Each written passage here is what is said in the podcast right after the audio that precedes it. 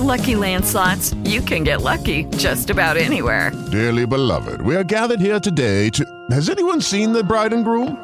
Sorry, sorry, we're here. We were getting lucky in the limo and we lost track of time. No, Lucky Land Casino, with cash prizes that add up quicker than a guest registry. In that case, I pronounce you lucky. Play for free at LuckyLandSlots.com. Daily bonuses are waiting. No purchase necessary. Void were prohibited by law. 18 plus. Terms and conditions apply. See website for details. Bueno, lo primero, saludos. Sí, sí, desde luego para Málaga, tierra que de verdad amo. He estado 30 veces en Málaga. Y desde Madrid Cenave, pues no se tarda nada. Sí, vamos, esto es un ratito. Di el temazo. Bien, voy a abrir lo que siempre se me olvida el nombre, que lo tengo por aquí.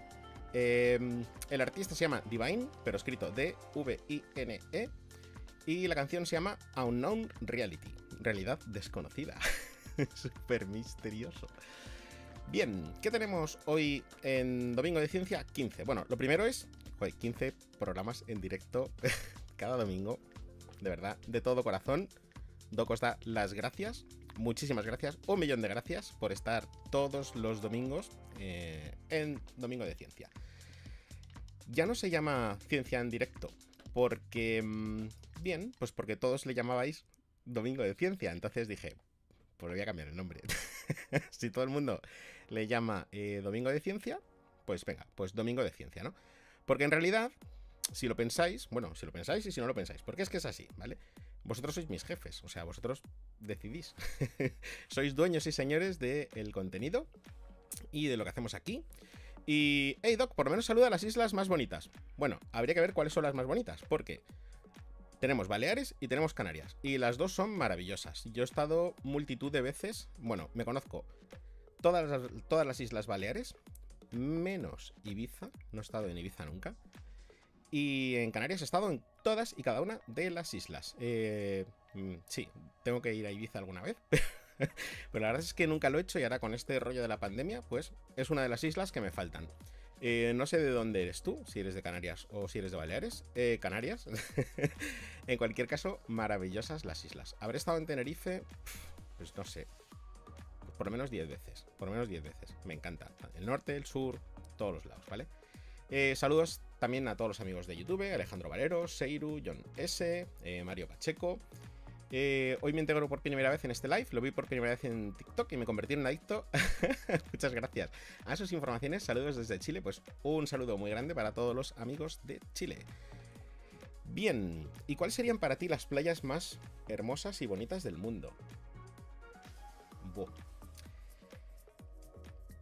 No sé cuáles son las más bonitas del mundo. Sé cuáles son las más bonitas de todas las que he estado yo, ¿vale? Y las más hermosas están en América y son las playas de Varadero en Cuba. Alucinante. Ese agua tan cristalina, tan pura, bueno, cientos de metros de, de- de agua. Maravilloso, maravilloso. Em, y luego las de Huelva. sí. Me encanta Andalucía, soy súper fan y, y bien. Bueno, vamos a empezar con la ciencia. Hoy tengo tantas cosas que no sé cómo voy a conseguir meterlo todo en una hora. Entonces, vamos a ir poco a poco. Bueno, ya hemos dicho lo primero que a partir de ahora el programa se llama Domingo de Ciencia. Eh, pregunta Martín, eh, Varela Solmar, ¿sois, ¿sois la del vídeo? Sí, Varela Solmar es, eh, es- bueno, es amiga mía, eso para empezar. Es una gran científica, una gran divulgadora. es eh, profesora y es física teórica, ¿vale? Es una persona increíble. Os animo a que la sigáis, Varela Solmar. Y se oye bajo por YouTube, en serio. Eh, espera, a ver, a ver si lo arreglamos. Tengo a menos 3 decibelios el volumen. Vamos a ponerlo a tope. A ver si.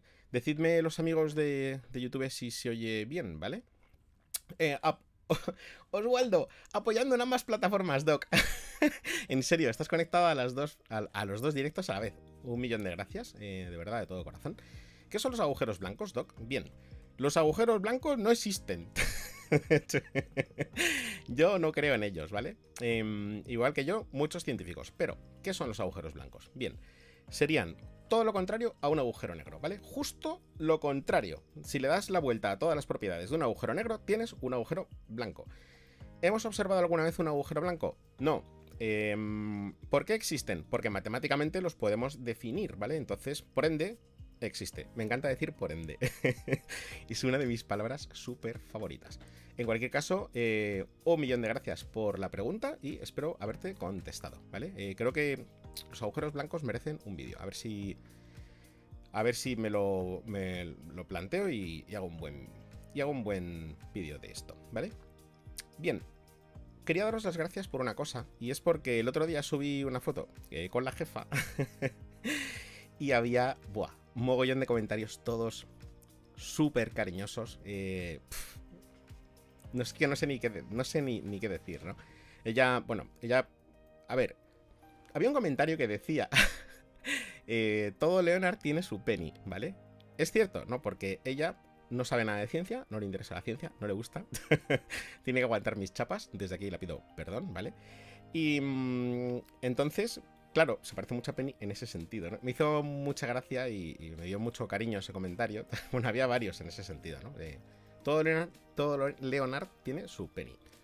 Y nada, simplemente quería daros las gracias porque ella que nunca, casi nunca entra en mis cuentas ni mira nada, sí que entró en esa foto y vio los comentarios y se dio cuenta y dice, joder, ¿cómo te quiere la gente? Y yo, es que es increíble, ¿no? Eh, me sentí muy orgulloso de vosotros delante de ella, ¿no? Y, y quería aprovechar este directo para, de todo corazón, de verdad, daros las gracias por, por tanto, ¿vale? Por todo y por tanto.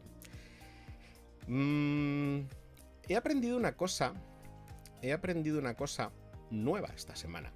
¿Sabes? Eh, yo aprendo muchísimas cosas, pero esta os la quería contar, ¿no? Em, os la quería contar. Muchas veces, pues cuando lees un libro, pues viene bibliografía, ¿no? O sea, otra de las muchas palabras que, no sé pronunciar, ¿no? Bibliografía, bibliografía. Y yo siempre me lo salto. Eh, muchísimas gracias, IRGDZ Fernández, eh, por la insignia. yo siempre me salto a la bibliografía, ¿no? Y la bibliografía es muy importante, porque la bibliografía son los libros que utiliza como referencia un autor cuando escribe, cuando escribe un libro, ¿no? Me he dado cuenta, y aún no os puedo decir por qué, aunque me encantaría poder hacerlo, pero tengo que esperar un poco, ¿no? Me he dado cuenta que la bibliografía es mucho más, mucho más que los libros que se utilizan como referencia. Realmente, realmente, ¿sabéis cómo se escriben los libros? Los libros se escriben con otros libros. Cada vez que un escritor crea un libro y lo hace utilizando referencias, está utilizando los libros como su herramienta de trabajo, ¿no? Me parece, me parece curioso, ¿no? Es como, no sé si habéis visto un meme que dice, un científico mirando por un microscopio átomos son átomos mirando átomos. o sea, ¿cómo es posible, no? Eso es lo que se llama una referencia circular, ¿vale? No sé si se ve bien el círculo en las dos plataformas, sí. Eh, arte que se inspira en otro arte. Buenísima observación de Space Lady Saul. Eh, referencias circulares, ¿no? Hay tantas cosas que se realimentan em, que es realmente apasionante. Una de, una de ellas, una de ellas es pues todo lo que, bueno, todo, lo mucho o lo poco, que yo creo que es poco, lo mucho o lo poco que yo sé, que mucho de ello, la inmensa mayoría viene de vosotros, ¿no? De vuestras preguntas, de vuestros comentarios, de vuestras correcciones, tanto en directo como en los vídeos, pues todos aprendemos juntos y bueno, y es apasionante. Sí, átomos mirando otros átomos. Eh, es alucinante. Lee El mundo y sus demonios de Carl Sagan. Súper recomendado. Sí, es uno de los libros que tengo pendientes, pero es que tengo tantos libros pendientes por leer que es que no me da tiempo. me gustaría leerlo, pero, pero me es imposible. Eh, desde YouTube. Hola, saludos desde Orlando, Florida. Gracias por entregarnos cada día mucha información de ciencia. Un millón de gracias a ti por tu comentario. Yo tengo una pregunta. Nuestro sistema solar se mueve en rotación. Pero si se mueve... Ah, pero si se mueve, ¿es hacia arriba o es hacia abajo? Bien. En el espacio no hay referencias. No hay arriba, no hay abajo, no hay izquierda, no hay derecha, ¿vale? Em, siempre que nos movemos, lo hacemos en referencia a un punto, ¿no? Eh, ¿Tú cómo lo puedes observar esto? Bien. Pues si tú, por ejemplo, estás em, subido en un tren que va a cierta velocidad, tú, con respecto al tren, no te estás moviendo. Pero respecto a el planeta, pues estás moviéndote hacia el norte. Si estás yendo hacia el norte de Estados Unidos, por ejemplo, en tu caso, ¿no? Eh, luego el planeta además está rotando y además se está trasladando en el espacio junto con el sistema solar y toda la galaxia está rotando. Un follón, ¿vale? Pero en cualquier caso, el movimiento es relativo siempre. Y en el espacio, pues como no hay referencias, pues ni para arriba ni para abajo, ni izquierda ni derecha, en el espacio no hay direcciones. Así que nada, espero haber contestado tu pregunta. Un millón de gracias por formularla. Mm, salones recreativos. Es, algo que os quería contar. Esto es una pequeña historia que además he, subido en story eh, a Instagram, que creo que está muy chulo, ¿no? Habéis contestado un montón de cosas súper interesantes. Muchísimas gracias, ¿no? Pero, mm, bueno, ¿por qué os quería contar esto? Es, es una pequeña... No es historia, ¿no? Pero al final sí tiene un plot twist y vamos a contar algo súper sorprendente, ¿vale? Vamos a hablar de una máquina recreativa que es una máquina recreativa mítica y legendaria y que causó muchísimo revuelo hace mucho tiempo, ¿no? Pero es una historia súper interesante. ¿Sales de arcade? Sí. Es que las máquinas recreativas o máquinas arcade tienen muchos nombres. En España y Latinoamérica son distintos, ¿vale? Eh, en Estados Unidos también. Vamos a empezar por Estados Unidos, por ejemplo, ya que hemos contestado una pregunta eh, de Orlando, Florida, eh, ciudad que por cierto conozco, este, estuve hace un montón de años y me pareció maravillosa. Aunque no pude ir a Tampa, así que tengo que repetir. Em, en Estados Unidos se llaman coin-op, de operated, o sea, máquinas operadas por moneda. Eh, sé que también se llaman arcades, arcadias, y aquí en España las llamamos eh, máquinas recreativas, ¿vale? Y los sitios donde están las máquinas recreativas lo llamamos salones recreativos, ¿vale? Entonces, bueno, yo creo que arcade es el término más, mm, más común que entendemos todos. Vamos a referirnos a ellas como máquinas arcade. ¿Por qué hablamos hoy de máquinas arcade? Bueno, porque he subido esta semana, o no sé si esta semana o la anterior, porque me hago un lío con tanto contenido, ¿no? Un vídeo, pues, decorando mi máquina arcade, ¿no? Y mm, había un montón de comentarios, como siempre, súper interesantes. Y... Mm, y algunos me dijisteis, ¿por qué es tan importante esta máquina recreativa para ti? ¿no? Eh, bueno, es muy importante para mí y para mucha gente que tiene cierta edad, ¿no? Como, como yo o incluso más jóvenes, yo soy un poco boomer, ¿no? Pero mm, hace muchos años, hace muchos años, bueno, tantos años como, a ver que reste, 40, pues, ¿no? que era cuando yo era pequeño. Eh, joder, qué viejo soy. Perdón. hace 40 años no había videojuegos en las casas. No tenías, no había móviles, no, suena raro, ¿no? Pero no había móviles, no había consolas, no había nada, ¿no? Eh, para jugar. Eh, lo que había era jugar en la calle con los amigos, que por cierto estaba súper bien y es tan divertido o más que los videojuegos y que cualquier otra cosa, aunque los videojuegos son la leche y por cierto ya me he reservado la Steam Deck que sale en diciembre. Eh, dicho esto, no había, no había buenos juegos en las casas, ¿vale? Nosotros quedábamos con amigos para pues ir a jugar, ¿no? Em, claro, de repente empezó a haber máquinas arcade en los bares, en los restaurantes y sobre todo en salones arcade, ¿vale? Salones arcade. ¿Qué era un salón arcade? Para el que sea más joven y no lo sepa. Un salón arcade era un sitio donde estaba todo lleno de máquinas arcade, ¿no? De máquinas recreativas. Me cuesta un montón decir arcade, ¿no? ¿Cuál era el plan? Bueno, pues el plan era comprarse un refresco, eh, unas pipas e irse con los amigos a jugar a las máquinas arcade, ¿vale? Pues nada, entonces la gente quedaba pues para ir a jugar, para pasar la tarde y estar ahí en el salón, pues viendo los juegos y jugando, ¿no? Mm, las máquinas mejores pues tenían cola, o sea, la gente hacía cola para jugar, estaban siempre súper solicitadas, ¿no? Y la gente, pues, eh, he apuntado aquí, la gente quedaba para pegarse en los recreativos. en serio, no es verdad. El autocorrector me ha cambiado algo. No sé qué quería decir, pero no es para pegarse. O sea, la gente quedaba en los recreativos, ¿no? La forma de, reservar turno era poner una moneda encima de la máquina, ¿no? Entonces la gente hacía una, como una fila de monedas y pues ya ponías la moneda y tú eras el siguiente que jugaba, ¿no? Los que jugaban bien eran estrellas, o sea, auténticas estrellas. De. ¿vale? Si tú eras capaz de acabarte la máquina, pues tenías público viendo, em, viendo cómo jugabas, ¿no? Y la idea, pues, era ser muy bueno en una máquina en concreto, la que a ti más te gustase, para que con una moneda, que es lo que costaba, pudieses jugar el máximo tiempo posible, ¿no? Pudieses jugar un montón.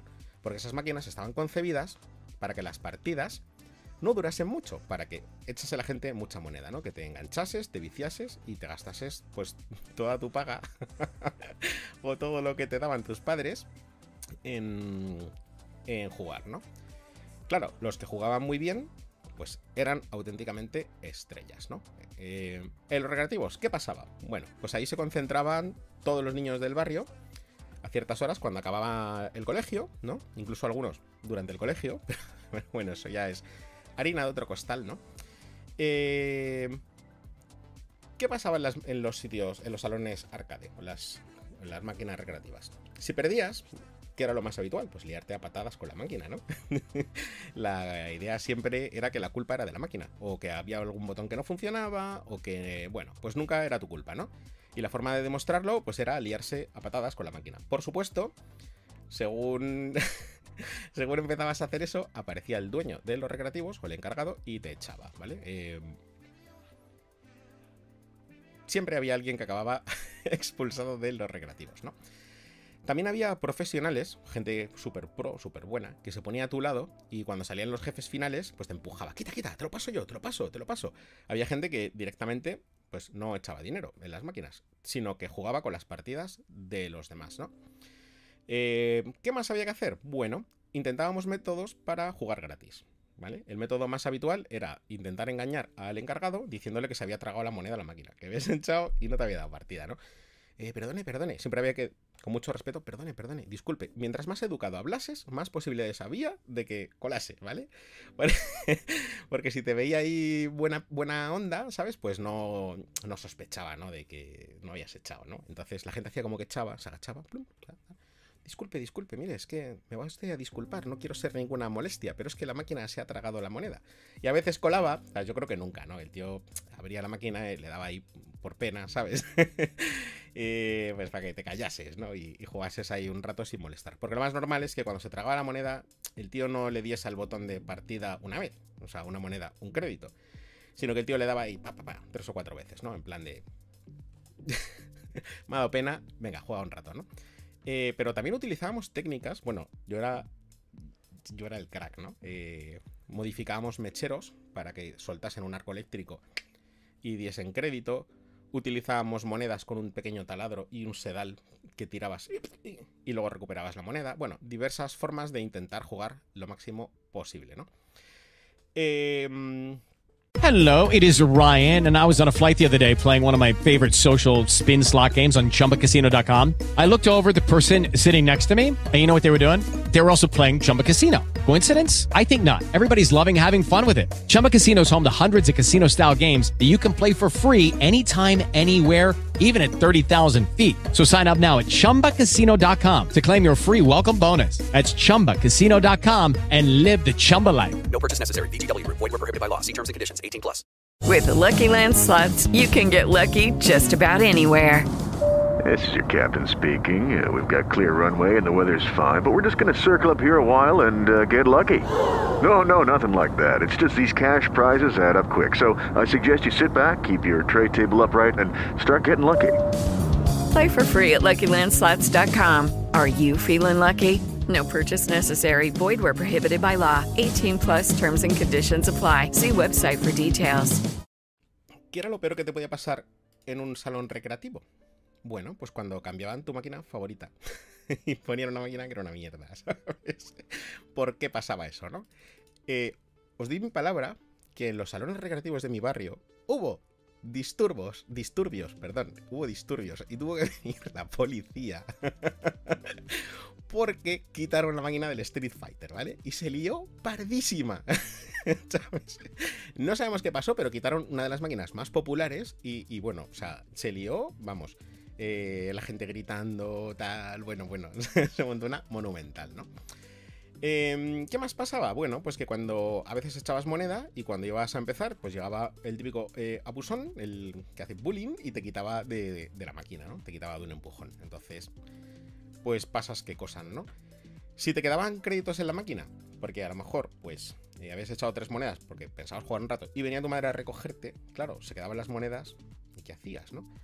Eh, perdías el dinero. Entonces lo que se hacía era negociar los créditos de la máquina, ¿vale? Entonces, pues, oye, tío, que me tengo que ir. Me quedan cuatro créditos. Eh, dame tres y te los quedas, ¿no? Entonces, pues esa persona que iba a jugar, pues por tres monedas jugaba cuatro partidas. No, no, te doy una, tío, que es que a mí no me apetece, ¿no? Eh, había ahí un.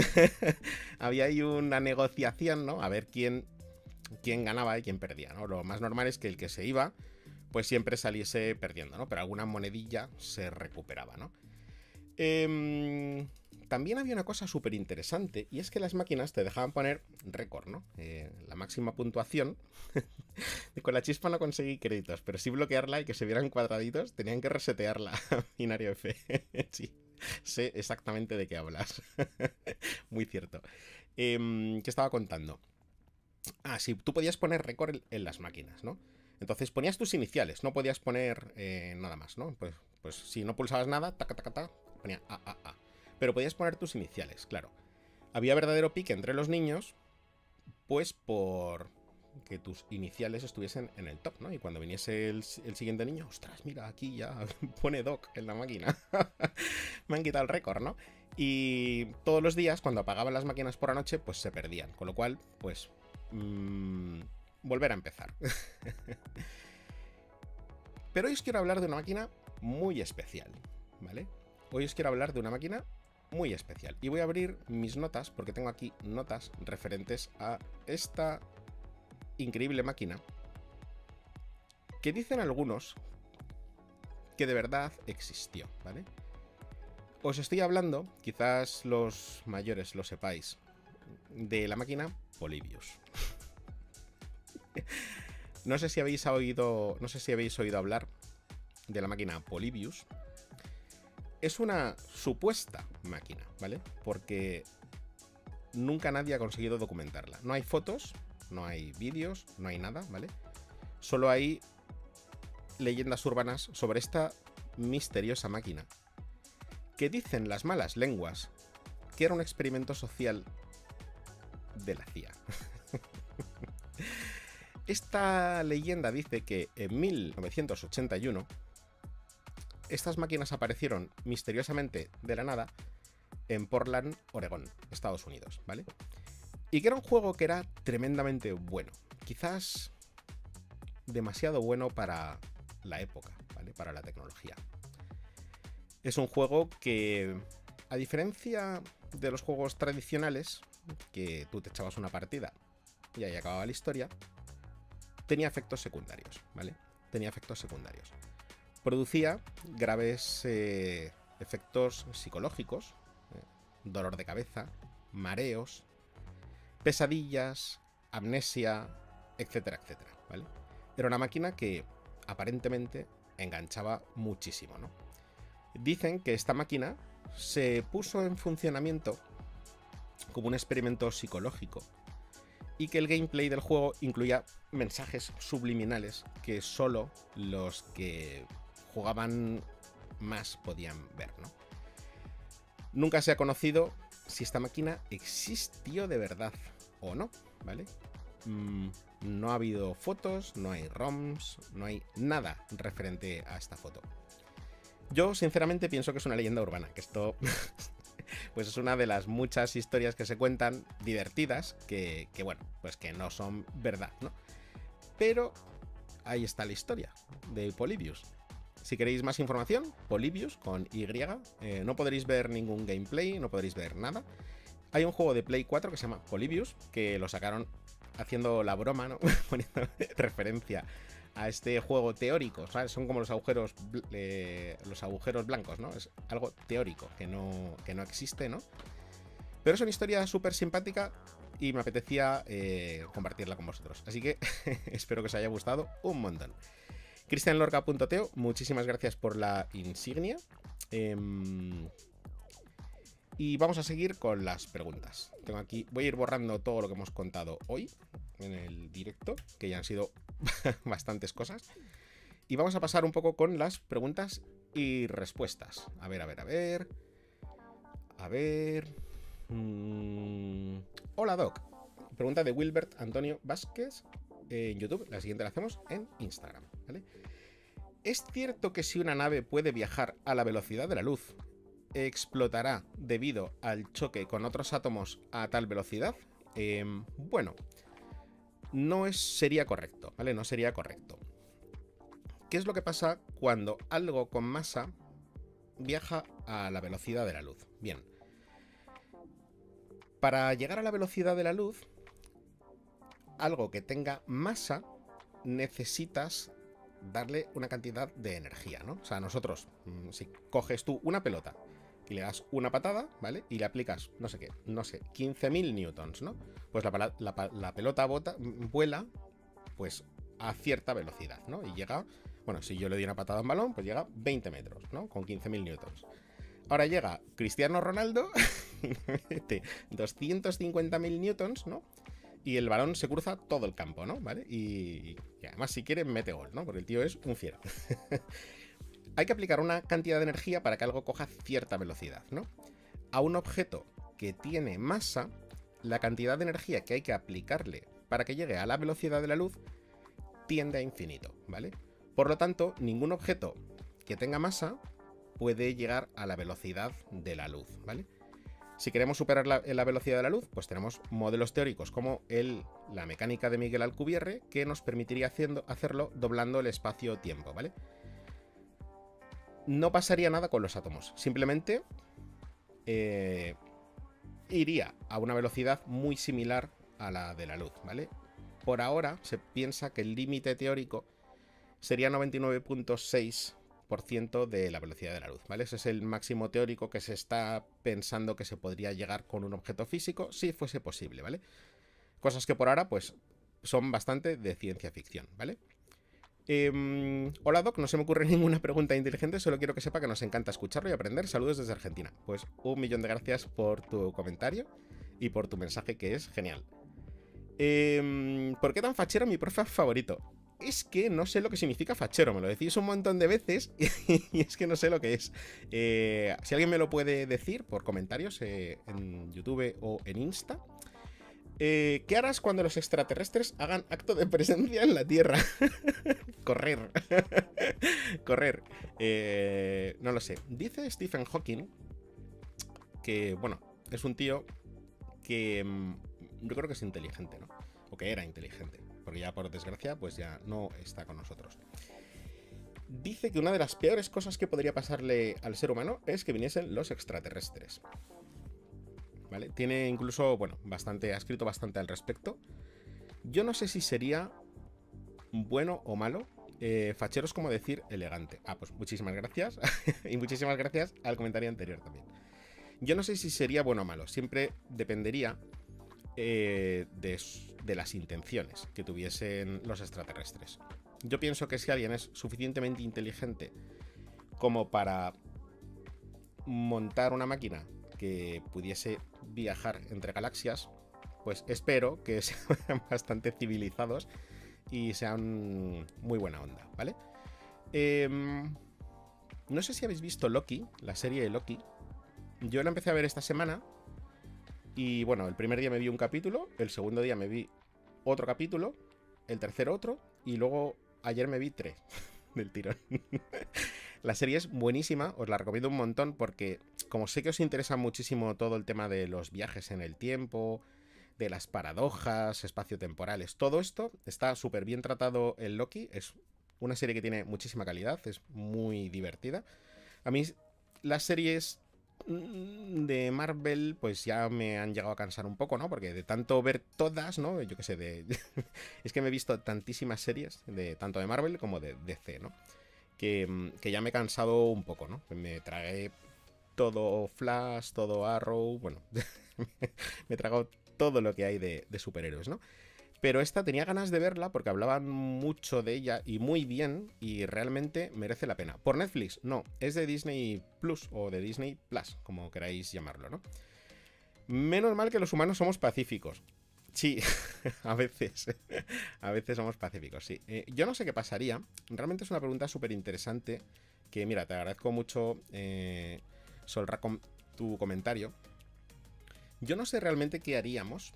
Em, Hey guys, it is Ryan. I'm not sure if you know this about me, but I'm a bit of a fun fanatic when I can. I like to work, but I like fun too. It's a thing. And now the truth is out there. I can tell you about my favorite place to have fun Chumba Casino. They have hundreds of social casino style games to choose from, with new games released each week. You can play for free anytime, anywhere. And each day brings a new chance to collect daily bonuses. So join me in the fun. Sign up now at chumbacasino.com. No purchase necessary. Group. Void were prohibited by law. See terms and conditions. 18 plus.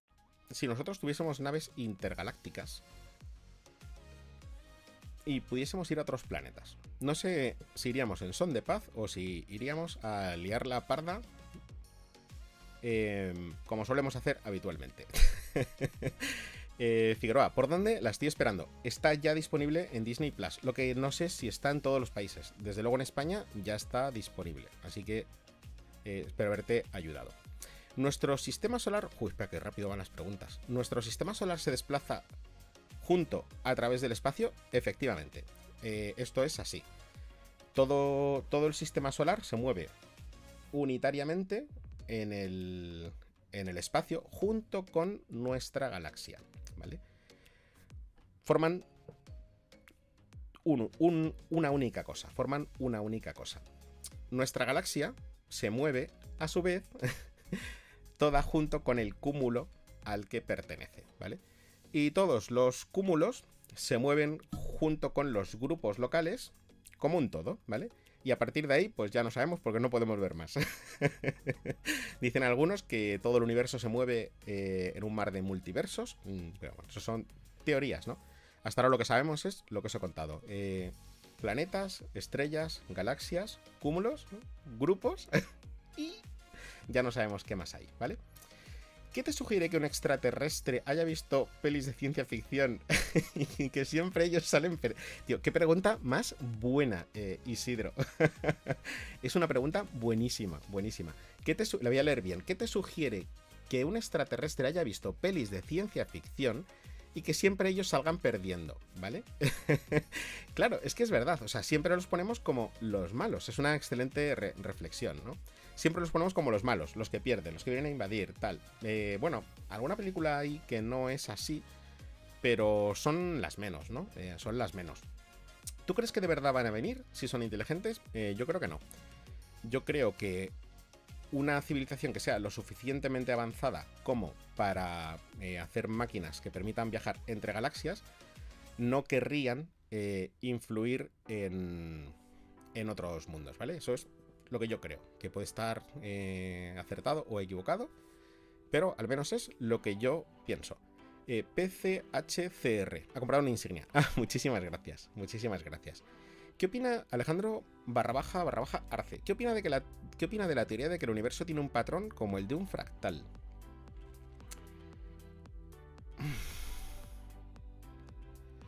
Es que yo no creo que sea así. Yo no creo que sea así.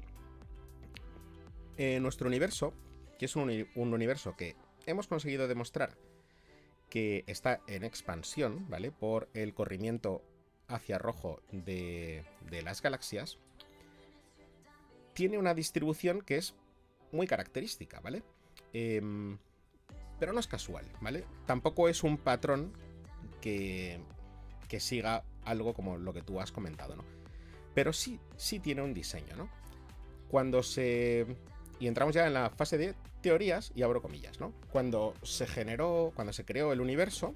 Según la teoría más aceptada hoy en día, que es la teoría del el Big Bang, creada por el sacerdote Lemaitre, pues el, este universo, nuestro universo, que, que nació de una singularidad, que se expandió, durante los tres primeros segundos de vida, simplemente el universo era una inmensa eh, bola, por así llamarlo, de plasma, ¿vale?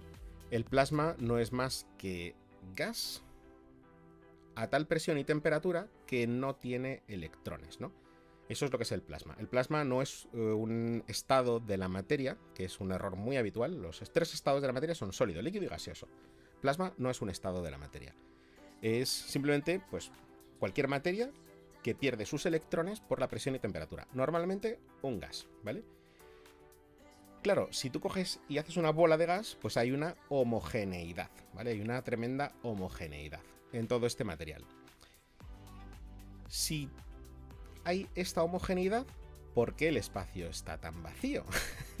Porque el espacio, básicamente, no hay nada, es vacío. O sea, las estrellas son muy pequeñas comparadas con las distancias astronómicas que hay entre ellas y los planetas con sus satélites. Bueno, casi todo está vacío, ¿no?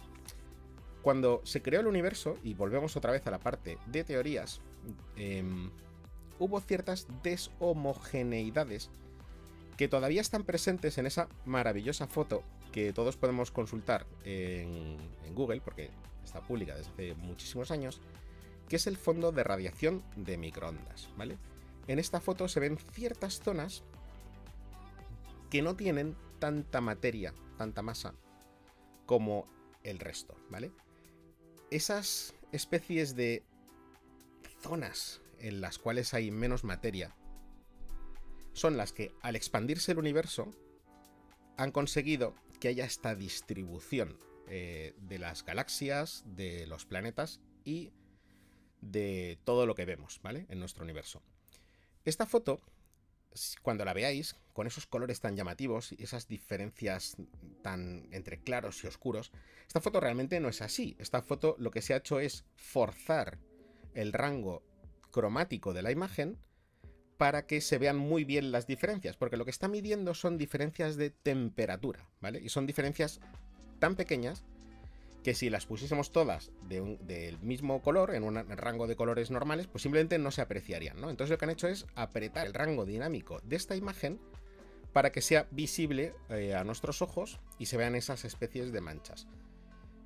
Esas manchas lo que han creado es el espacio tal y como lo conocemos y de ahí la forma que tiene. Entonces, espero haber contestado tu pregunta que me ha parecido súper interesante.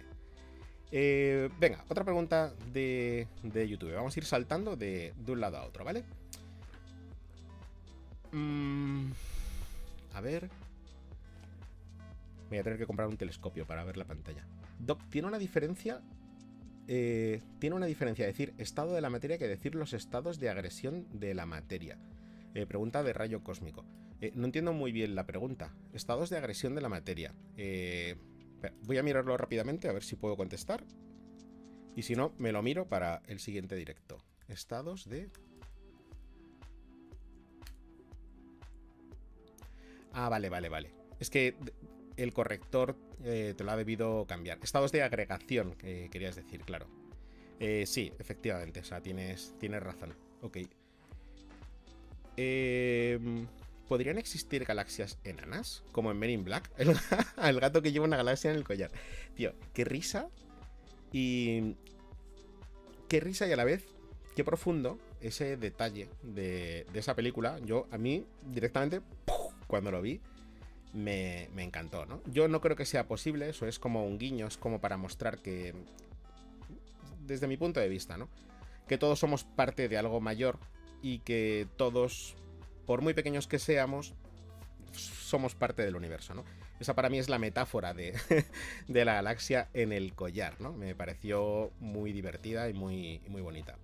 Por cierto, para los que veáis Loki, eh, no voy a decir, no voy a dar ni un solo spoiler, porque yo soy anti-spoiler totalmente. Pero cuando veáis el inicio del capítulo 6, acordaros de mí. ¿Vale? Me gustó tantísimo, me gustó tantísimo que dije, lo tengo que contar en directo, ¿no?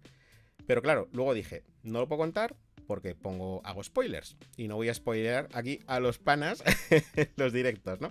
Pero echarle un vistazo porque me parece súper sorprendente, ¿vale? Eh, no puedo contar más, ¿no? El inicio del capítulo 6. Es decir, si existiesen más universos, teniendo en cuenta que se expanden en todas direcciones, podrían colisionar. Teóricamente no, ¿vale? Porque los universos, una de las muchas teorías que, hay al respecto es que los, universos están como en planos, ¿vale? Eh, como que el universo es plano y están apilados unos encima de otros. Una teoría más, ¿vale? No sé qué. Doc es una variante de, de el Loki. es cierto. Eh, a ver, no he abierto el chat. Eh, ¿Quién ha sido o es el mejor autodidacta? Pregunta de Jimena Quite. ¿Quién ha sido el mejor autodidacta? Yo creo. bueno, es que hay tantos, ¿sabes? Eh, ser autodidacta es una. Aprovecho para darte las gracias por tu pregunta. Em, ser autodidacta es una de las mejores cosas que puede hacer una persona cuando quiere aprender, ¿vale? Eh, hay una entrevista de Elon Musk, que si no la, no la habéis visto, os recomiendo que la veáis, ¿no? Donde habla del tema de la formación y las universidades. Y el tío dice, ¿no habéis ido, no habéis podido ir a la universidad? No pasa nada, está todo en internet y además es gratis. Entonces, tiene razón, se puede aprender muchísimo, muchísimo, sin tener una formación reglada, académica, estricta, aunque una formación académica reglada, estricta, es maravillosa, ¿no? Y es algo que se puede hacer y te orientan y te dan todo el camino hecho para que tú sepas y domines de un tema, ¿no? Pero la gente que es autodidacta puede aprender un montón de cosas, ¿vale? Puede aprender un montón de cosas. ¿Quién es el mejor? Bueno, voy a decir solo uno, ¿vale? Alguien que hizo sus estudios, empezó sus estudios universitarios, no le gustaron, se quitó y la lió pardísima, ¿no? Eh, fue Steve Jobs, ¿no? Eh, fue una persona que aprendió a hacer las cosas de forma autodidacta, por intuición y sabiendo un poco qué es lo que le interesaba hacer en la vida, ¿vale? Em, a ver, a ver, a ver. Estoy leyendo Estoy buscando preguntas en el chat, pero es que muchas son comentarios a cosas que voy diciendo. Y... A ver, a ver, a ver. ¿Qué tipo de futuro? Pregunta de Ciencianuro. ¿Qué tipo de futuro ves en el mundo de la inteligencia artificial? Peligroso. Peligroso. Yo creo que es algo que hay que arreglar, que hay que reglamentar, que hay que legislar, que hay que vigilar y que hay que controlar, ¿vale? Porque la inteligencia artificial mal planteada puede traernos muchísimos problemas, ¿vale? Muchísimos problemas. No sé si habéis oído la historia de la IA de Facebook, ¿no? Facebook investiga mucho en muchas cosas, una de ellas es en inteligencia artificial, y montaron una pequeña inteligencia artificial que llegado cierto punto de su aprendizaje automático, les dio simplemente miedo y decidieron apagarla, ¿no? Porque eso se estaba descontrolando. Claro, si a esto le sumas la computación cuántica, capacidad de procesamiento simplemente millones de veces superior al de cualquier ordenador que pueda existir hoy en día, pues bueno, pues puede ser complicado. Eh, ya podemos hablar de máquinas que de verdad empiezan a aprender eh, pues cómo repararse, aprender cuál es su funcionamiento, etcétera, etcétera. Creo que es algo que hay que regular, ¿no? Y que hay que vigilar muy bien. Y estoy seguro que se hará así, ¿vale? Em, hola, Doc, ¿qué te pareció la historia de la galaxia fantasma? Ah, sí, vale, sí, sí. Me pareció súper buena. Eh, saqué, saqué vídeo, no sé si lo llegaste a ver, ¿no? Pero me pareció súper interesante. Esta historia, bueno, para el, que no haya visto el vídeo, eh, al que se refiere I'm Sick of You, es que han detectado mm, una galaxia en la cual no hay materia oscura, ¿vale? Entonces, no saben a qué se debe y le llaman la galaxia fantasma, ¿vale?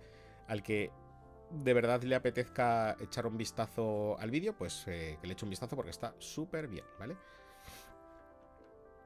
A escala del universo, a ver, a escala, a escala cósmica del universo, ¿puedes diferenciar el uso de un microscopio y un telescopio según... Esta pregunta está súper bien, ¿eh? Esta pregunta es la típica que te, que te deja ahí súper pensativo. La voy a leer bien para que todos podamos reflexionar sobre ella. A escala cósmica del universo, ¿puedes diferenciar el uso de un microscopio y un telescopio según el observador cósmico? Es que ahí está la clave de la pregunta, ¿no? Según el observador. Claro. ¿Qué es un telescopio? Bueno, pues la propia palabra lo dice, telescopio, ver lejos, ¿no? Eh, microscopio, microescopio, ver lo pequeño, ¿no? claro, lo pequeño para quién. lo lejos para quién, ¿no? Eh, imagínate que hubiese seres vivos que tuviesen el, el, el tamaño de un planeta, ¿no? Entonces, su mi telescopio sería un microscopio para ellos, ¿no? Eh, creo que se entiende la metáfora.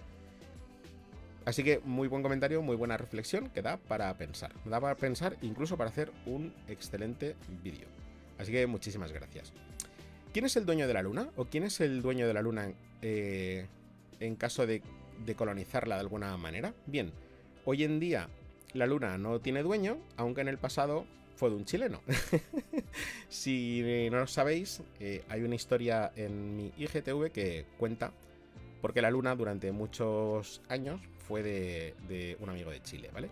Eh, este amigo de Chile, cuando falleció, pues se la donó a todo el pueblo chileno eh, con un poema, ¿no? Y por ende, pues se la donó a toda la humanidad, ¿vale?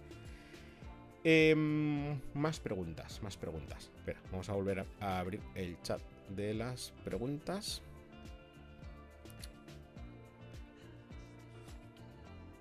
¿Por qué flotan las nubes si a veces suelen tener granizo? Vale, es una pregunta de Quiroga Michael. Bien. Curiosamente, en las nubes, todos, todos pensamos, eh, bueno, la inmensa... y, me, estoy liando, perdón, que me, me he bugueado. Me he bugueado. Todos pensamos normalmente que las nubes están hechas de vapor. Y no es así, ¿vale? No es así. Las nubes no están hechas de vapor de agua. Están hechas de vapor de agua cuando están en la Tierra en forma de niebla. Ahí sí podemos hablar de vapor de agua, ¿vale? Porque las nubes ya pesan tanto que han llegado al suelo. Precisamente están en el suelo porque ya están en forma de vapor, ¿no? Las nubes, cuando están eh, en el cielo, son pequeños cristales de agua y pequeñas partículas que unen esos cristales, ¿no? Flotan porque hay corrientes que las levantan y porque la densidad de ese material es menor que la de el fluido en el cual se mueven, que es el aire, ¿vale? Porque el aire también es un fluido, entonces por eso flotan. Cuando empiezan a condensarse, cuando hace tanto frío y a unirse esos pequeños cristales, se funden y caen en forma de lluvia, ¿no? Realmente los cristales, o sea, no están. Si tú tienes granizo, esas bolitas de granizo, que bueno, a veces son como un dedo y a veces son como una pelota de golf, porque se pegan unas castañas brutales cuando caen al suelo.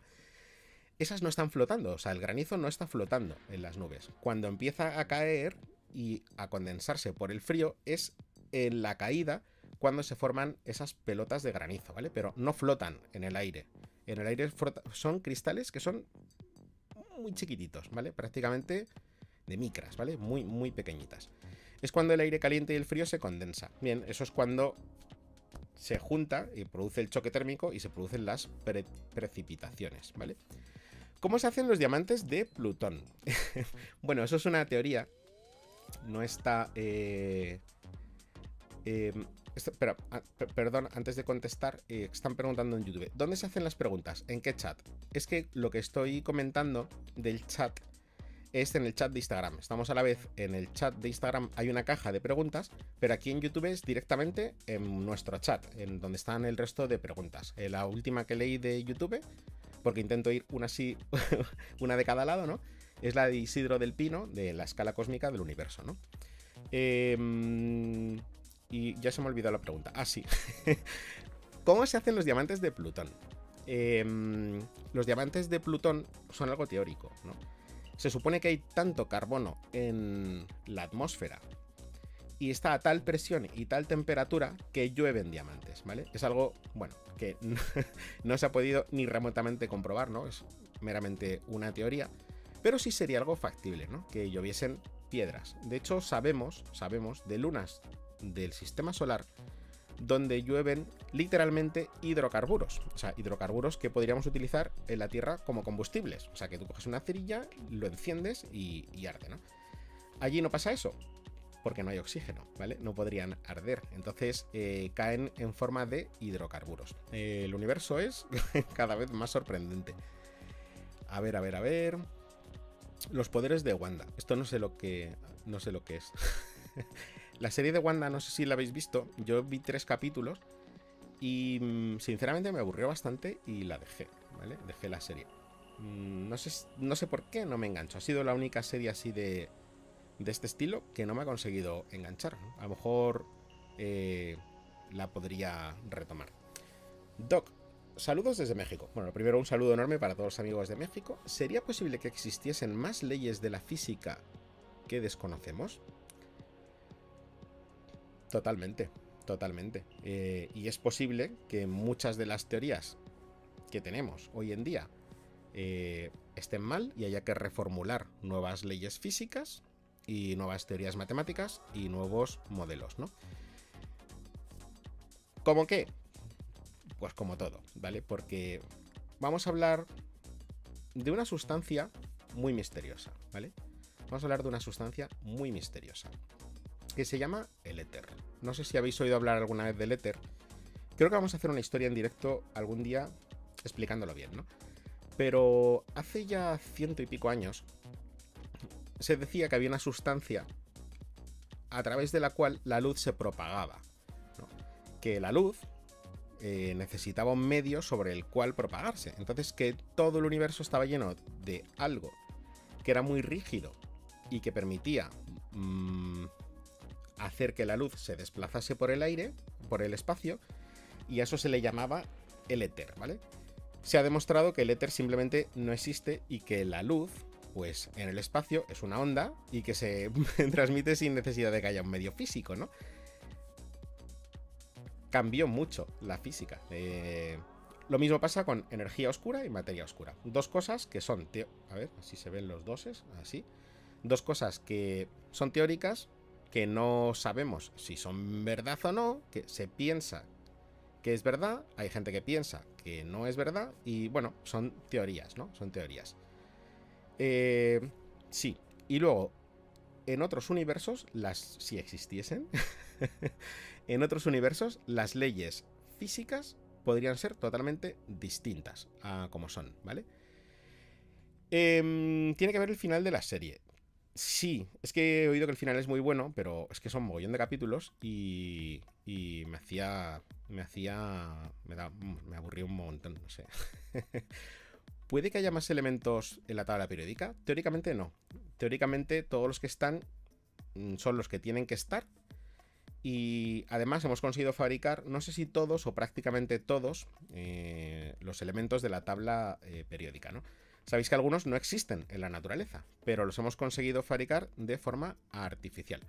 Doc, ¿ha visto... eh, consulta, ¿tiene club de fans? Pues no lo sé. Creo que había uno que estaba súper inactivo y, mm, y en TikTok había otro que también está inactivo. O sea, hay dos y están inactivos. Doc, ¿has visto la serie de Loki? Sí, lo he contado precisamente hace un rato. Y es que em, ayer me vi los tres capítulos. A ver que se vean tres. Así. Eh, ayer me vi los tres capítulos que me faltaban para ver la primera temporada y que es maravillosa, ¿vale? ¿Qué pruebas e indicios hay para sospechar que existen los universos paralelos? Ninguno. No hay ni pruebas ni indicios. No hay nada, ¿vale?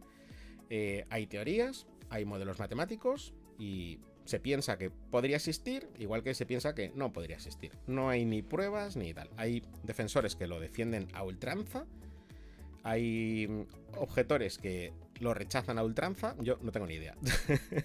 Y es bonito pensar que pudiesen existir eh, otros universos. Mm, en las series de DC y de Marvel, pues mola mucho que existan, ¿no? Porque da muchísimo juego a todas las series y a todas las cosas que pasan en las tramas. Pero, mm, pero bueno, no tenemos ninguna prueba en realidad, ¿vale? Em, ¿Ha visto el anime Doctor Stone? Sí, pero ya hace mucho tiempo. Hace mogollón. Eh, ¿Estás jugando al Zelda? Sí, estoy jugando al Zelda.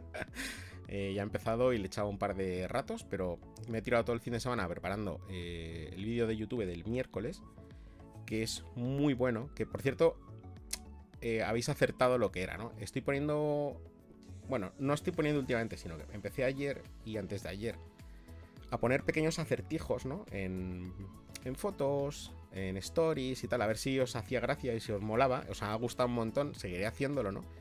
Una de las cosas eran eh, de qué íbamos a hablar en, en el directo de hoy, Polybius.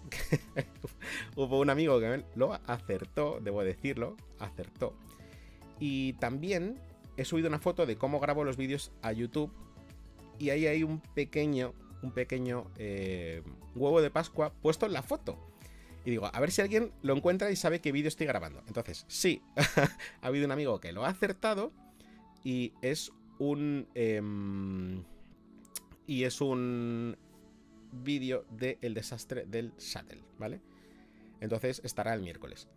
Eh, a ver, comentarios. Con el tema de los con el tema de los universos paralelos. Hay un artículo de C. Bronker en el cual, haciendo uso del experimento del amigo de Wigner, se comprueba que la mecánica cuántica es inconsistente con las teorías de un solo mundo.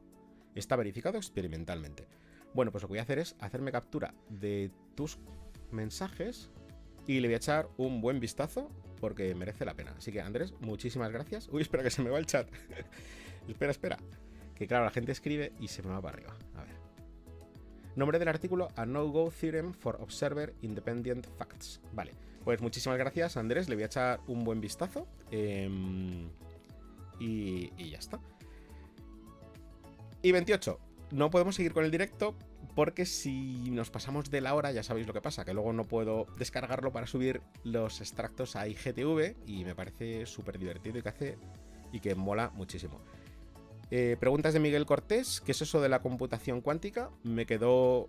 No me da tiempo a responderlo, se me queda pendiente esta pregunta, que es la computación cuántica. Voy a hacer captura, ¿vale? Porque molaría hacer un vídeo y explicarlo.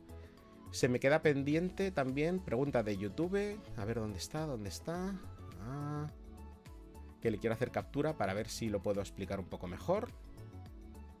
A ver, a ver, a ver. Esta es, la, de, la pregunta de rayo cósmico. Aquí está. Eh, vale, la pregunta de los estados de la materia. Vale, entonces creo que ya tengo todo.